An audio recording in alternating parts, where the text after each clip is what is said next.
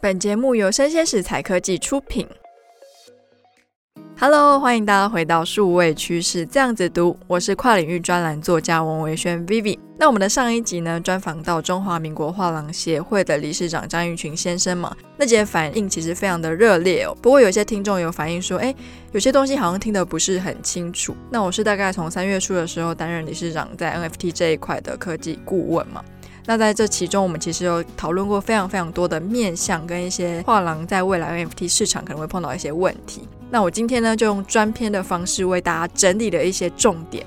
那台湾其实最近 NFT 的新闻也是非常多哦，像是 Line 它即将要布局 NFT 的生态系跟交易平台啊，与它要合作的一些对象包括像是软银或者是 Visa 等二十六间的大企业。那不只是大平台而已哦，像是一些内容，霹雳布袋戏啊、故宫博物馆，甚至是华灯初上，大家好像都觉得说，哎，我也要做一个自己的 NFT 嘛。那首先我就要先跟大家讨论一个问题，不论是 NFT 的平台建制者，或是内容供应商，以及在这些平台购买这些作品的藏家，到底要用什么样的心态进入市场？我觉得比较安全健康。那我们的第一个面向呢，以平台经营者的面向来跟大家做分享哦。其实过去数位经济只要有一个新的话题或是一个新的目标出现的时候，这目标出现之后，接下来就会有一个共同的特征，叫做大家都开始做平台。但是呢，建置平台其实所需要投入的资金所费不赀哦。除了你这个平台要好用，要够人性化，然后使用者要够多，其实平台端普遍会碰到一个共同的问题，就是平台上的内容不足的问题。那这些困境，我在之前的文章《打开数位汇流平台的前景》都有详述过。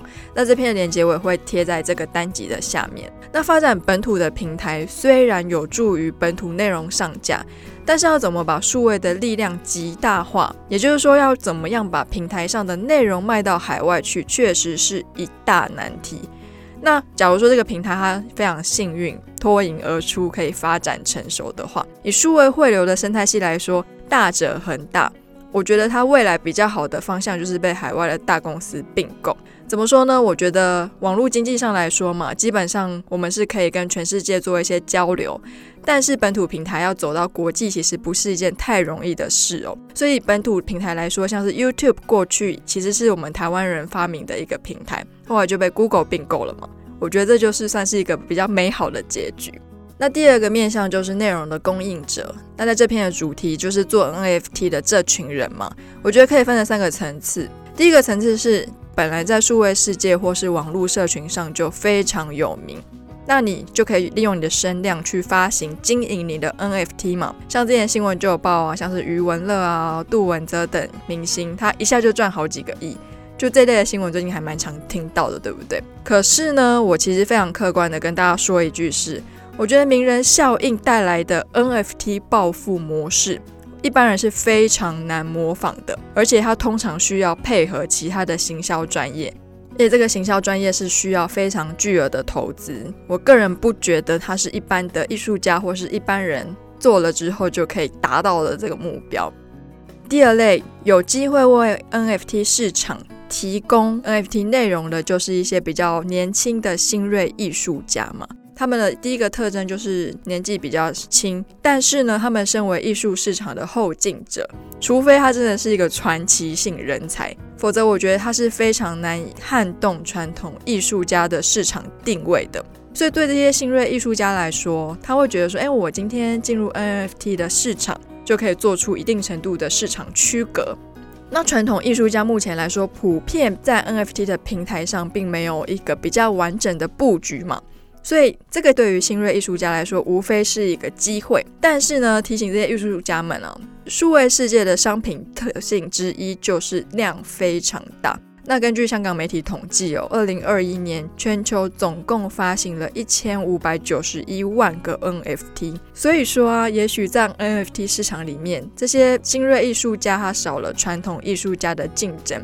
但是他其实也多了非常多来自四面八方 NFT 创作人的这些竞争者。那第三类有可能进入 NFT 市场的比较直观的就是这些传统艺术家了。那我有接触到一些朋友，也是这一类背景的人，他们其实也非常的犹豫。那我觉得啦，对于这一类的传统艺术家，你本来就有一点名了，你要不要做 NFT？你要考量的是做 NFT 的目的。第一个，NFT 它产生的暴利并不是常态。就算有获利的持续性的概念，像假如说我今天卖出去的话，我是第一个作者嘛，那第二个买的时候我可以得到部分的 profit sharing，第三个买的时候我也可以得到部分的 profit sharing。可是这件事情的前提是它发生了连续性交易嘛？那传统艺术家还必须要思考的另外一件事情是，自己的作品到底适不适合做成 NFT？当然，现在有什么碎片式的，好像就是可以切成很多块。可是我觉得还是要问一下自己说，我做这件事情到底要干什么？那有一些传统艺术家的作品，我觉得跟 NFT 的属性，就是它的适合程度，也是需要考量评估的。